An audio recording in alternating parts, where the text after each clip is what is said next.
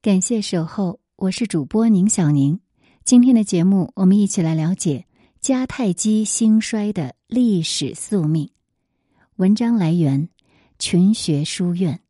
作者李继荣。地中海横跨欧亚非，它的特殊的地理位置，把它塑造成一个独特的历史大舞台。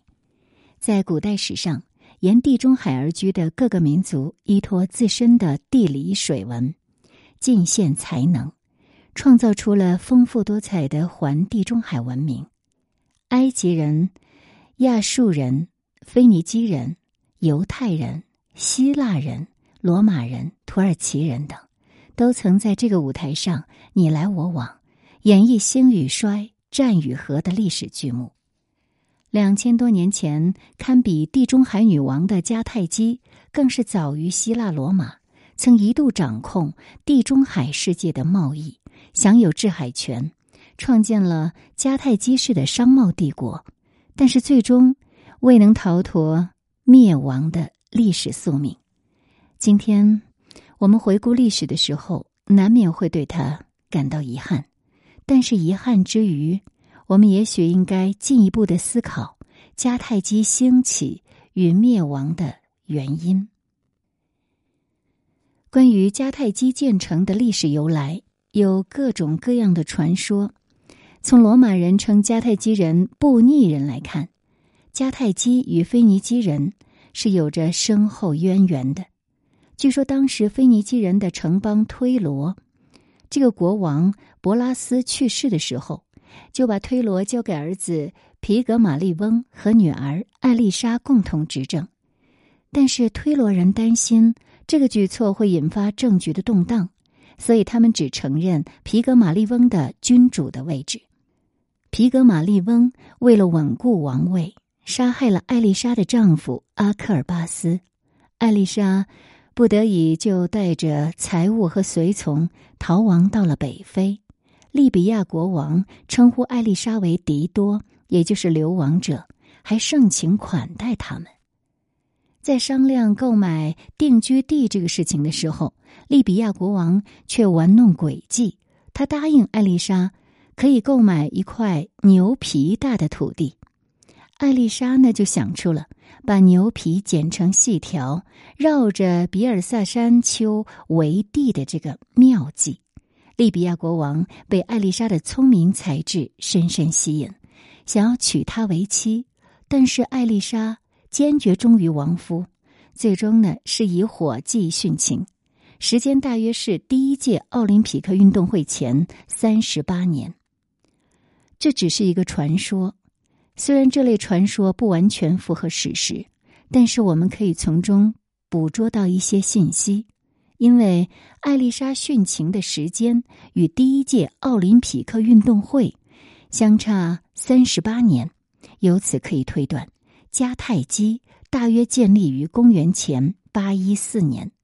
因为第一届奥林匹克运动会是在公元前七七六年举办的，这一点恰好和考古学当中关于腓尼基人定居迦太基的时间历史证据是相吻合的。至于腓尼基人为什么要在这里建立城邦呢？可能是因为政治斗争导致的，这和之后希腊人殖民运动的原因是相似的。迦太基建立与兴起的深层原因在于当时和平稳定和自由贸易的商业环境。公元前十二世纪末，地中海世界的东部地区遭受了大批游牧民族。半游牧民族以及被遣散的雇佣军的大规模侵袭，很多旧有的统治集团分崩离析，希腊文明进入黑暗时代，赫梯帝国覆灭，亚述王国和埃及急剧衰落，地中海西部还没有大的势力出现，这就为地中海东岸的腓尼基城邦发展海上贸易提供了良好的机遇。而推罗、西顿、比布鲁斯等是腓尼基城邦中的佼佼者，他们外面是没有强权压制，内无王权控制，各个城邦之间是相互独立的，借助本地盛产的木材、还有紫红色布匹、家用器具、兵用武器等特产，结合自身擅长造船和海上航行的优势，就逐渐在地中海这个横跨欧亚非的水域平台上，构建起了一张巨大的贸易网。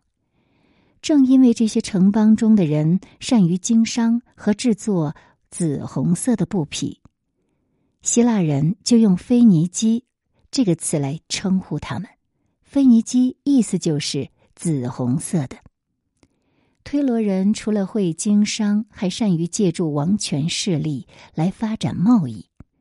公元前十世纪，推罗王先后与以色列王大卫。所罗门签订商业协定。公元前九世纪，亚述军队由东而来，推罗的贸易虽然遭受了一定的胁迫和压力，但亚述人也非常明智的认识到腓尼基人的财富对亚述王朝的重要性，于是就保留了推罗的自治权。推罗的势力因而一路飙升，超过了腓尼基的其他城邦。在这种有一点外来压迫，但是总体平稳的大环境下，推罗就打算进一步扩展贸易范围。一方面试图缓解来自亚述的共富压力，另一方面呢，想将地中海世界完全打通，形成一个真正意义上的贸易网。于是他们就开始谋划，在北非沿岸建立一座殖民城市迦太基。从贸易战略的角度来看，这座城市的选址真的是太好了。就迦太基本城而言，它坐落于北非沿岸，今天的突尼斯，在这儿一个由砂岩山丘构成的半岛上，它三面环海，南面平原是由坚固的城墙、壕沟和壁垒守护，东边夹角处呢是有军用和商用的港湾。这是易守难攻、适合商贸的天然贸易港口和供给站。那么，从整个贸易网来看，迦太基位于黎凡特地区，也就是地中海东岸一带，往西班牙的东西黄金航线和自北非至蒂勒尼安海的南北航线的交汇点上。这是整个地中海世界贸易的集散地和中转站。外无强敌，内无强权，地势优越，实力过硬。以上这些条件就注定了迦太基会成为地中海世界的商贸骄子。公元前九世纪末，迦太基凭借他自由的商业环境和优越的地理位置，在和他母邦推罗的协作当中，逐渐成为地中海世界的重要商贸城邦。被誉为腓尼基殖民地中的女王，迦太基不仅拥有母邦的紫红色染料、木材和象牙等原材料物品，还有深受贵族阶层喜爱的橄榄油和葡萄酒这样的加工类物品。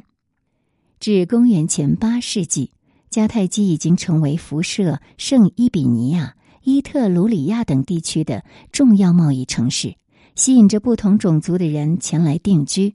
而在制度上，迦太基小心翼翼的保留着推罗式的传统。公元前八世纪至公元前六世纪，地中海世界的局势发生了很大变化。一方面，亚述王辛纳赫里布上台后，一改以前要求腓尼基人纳贡的政策，用武力攻陷推罗。后来。新巴比伦王于公元前五七三年再次攻陷推罗，逼迫推罗签订了屈辱的条约，推罗独立商业政权的地位就此终结，国势逐渐衰落。大约在同一时期，推罗在地中海西部建立的包括迦太基在内的殖民地也陷入了经济危机。到了公元前六世纪初。黎凡特地区与西班牙之间东西航线上的贸易利益也因此被削弱了，而另一方面，在爱琴海海域，希腊逐渐走出黑暗时代，诸多城邦逐渐形成。希腊还在地中海中部和东部进行大范围的拓殖运动，而他在意大利南部地区实施的大希腊移民政策，对迦太基在地中海的贸易地位形成了挑战。其实，在最初，迦太基还是拥有一些优势的。推罗的衰落虽然给迦太基的贸易发展带来了不利的影响。但是也促使迦太基摆脱了母邦对其独立发展的钳制和限制。黎凡特地区与西班牙之间东西航线的衰落，不仅使迦太基可以借此运用自身拥有南北航线的优势，将迦太基与西西里岛、撒丁尼亚、意大利、希腊大陆和爱琴海海域相连，形成一个辐射范围极大的巨大的贸易圈，而且在客观上。削弱了西西里岛、萨丁尼亚等对迦太基的潜在威胁。东边希腊的复苏虽然开始对迦太基构成威胁，但希腊的殖民运动也为迦太基的南北线贸易发展提供了原料产地和销售市场。在这样的天时与机遇当中，迦太基的国势开始逐渐恢复，它的繁华程度甚至超过了以前。推罗的衰落是迦太基进一步扩张贸易网络、重建贸易格局的一次重大机遇，成为德国学者所称的“超级强权”的崛起的催化剂。迦太基逐渐加强了和萨丁尼亚、伊比沙岛以及西西里岛之间的联系，比如公元前五世纪末，迦太基不仅进一步加强了和萨丁尼亚之间的经济联系。使后者逐渐成为迦太基的粮食供应地，而且还用宗教信仰深刻的影响了撒丁尼亚人的宗教格局。不过，没有迹象表明迦太基曾以行省的方式管理过撒丁尼亚。在西西里岛，迦太基则是主要控制了利利贝乌姆、莫提亚等西部和西北部地区，南部和东部海岸上的叙拉古。马扎拉等城市是希腊人的势力范围。随着双方势力范围的扩展和财富的增加，迦太基与希腊之间的矛盾日益尖锐。公元前四八零年，迦太基趁希波战争之机进攻希腊在西西里岛的城邦叙拉古，而希腊因为在内耗外争当中逐渐衰落。所以在公元前三三八年的新协定当中，他承认迦太基对西西里岛西部大部分地区的掌控权。这样，在争权中获胜的迦太基看上去是获得了胜利，其实折损很大。更何况，这个时候地中海世界出现了一个更可怕的对手——罗马，商贸骄子的命运就开始扭转了。相比较而言，迦太基与希腊有共同之处，也就是因为各种原因，主要是缺乏足够的可耕种的土地，导致农业不发达。于是依靠自身的地理优势，广泛种植经济作物，开展海上商贸活动，并通过商品流通与商品交换获得最大化的利益。因此，追逐商业范围以及至高利益。成为了迦太基与希腊在地中海世界进行争权的核心内容，当然也成就了古代地中海世界的奴隶制商业文明。而罗马的兴起与发展与迦太基和希腊是有很大区别的。虽然意大利至少四分之三的地方是丘陵，但还是有大片的平原。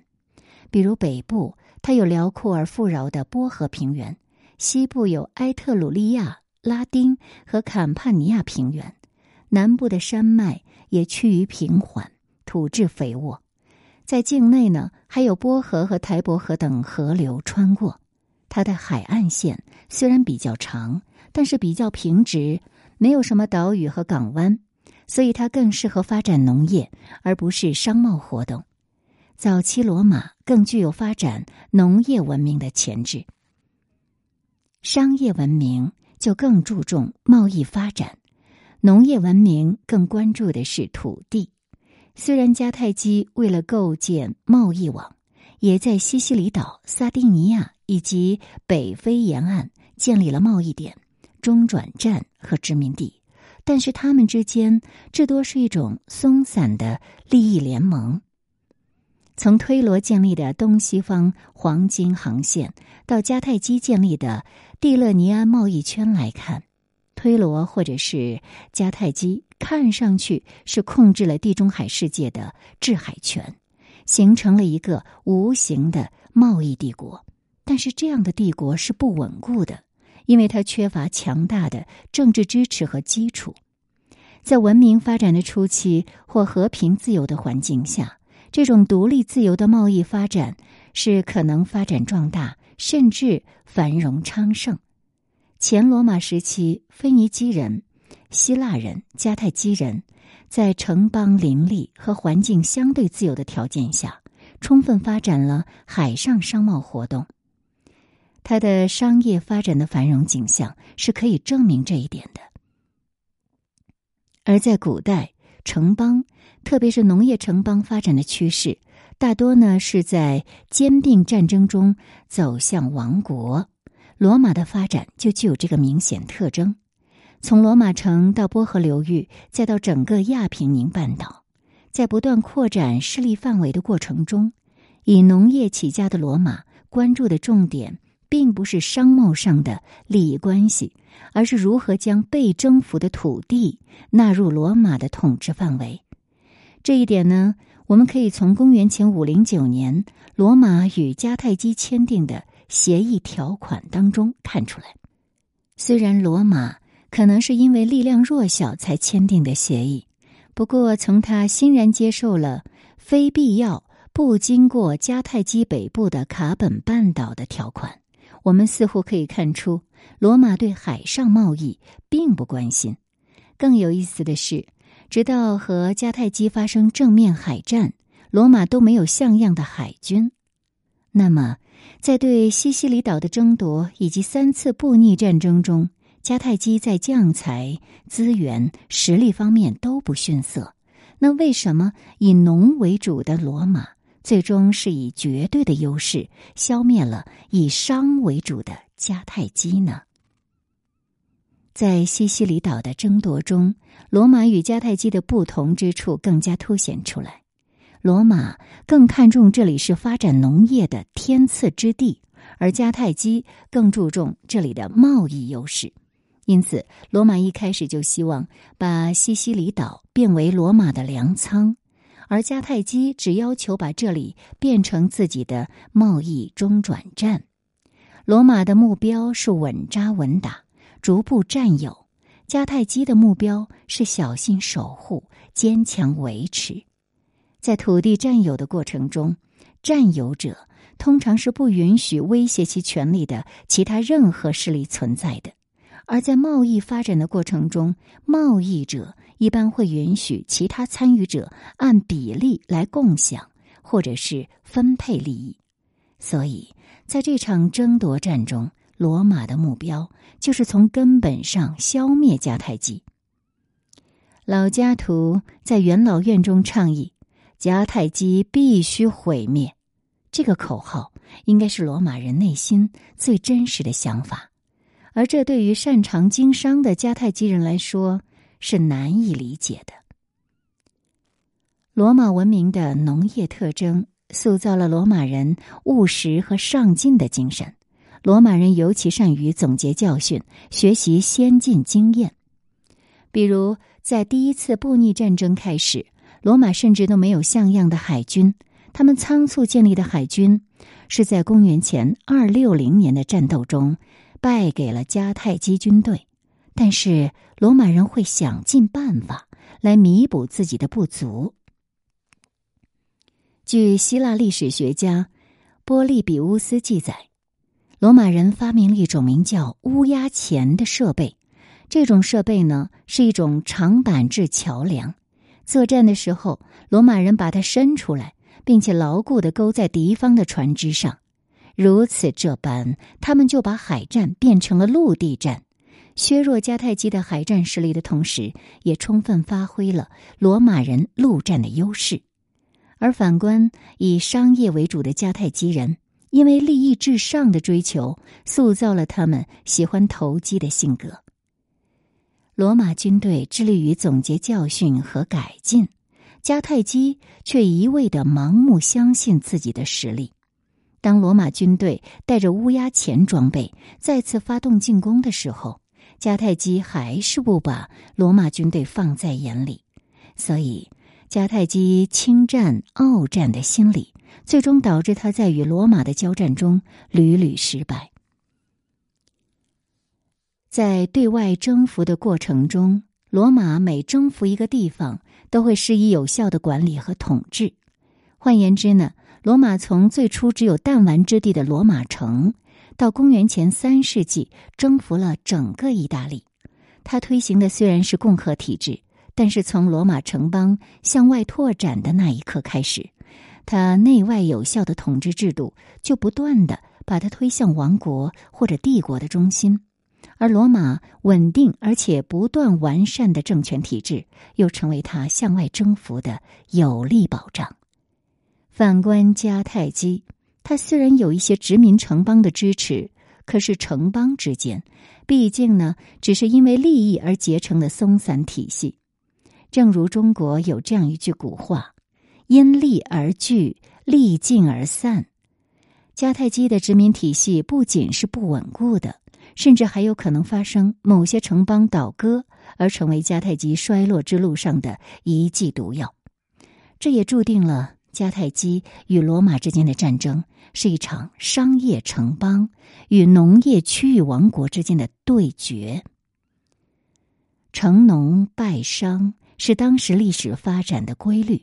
迦太基最后被毁灭的结局，只是顺应了历史发展的趋势。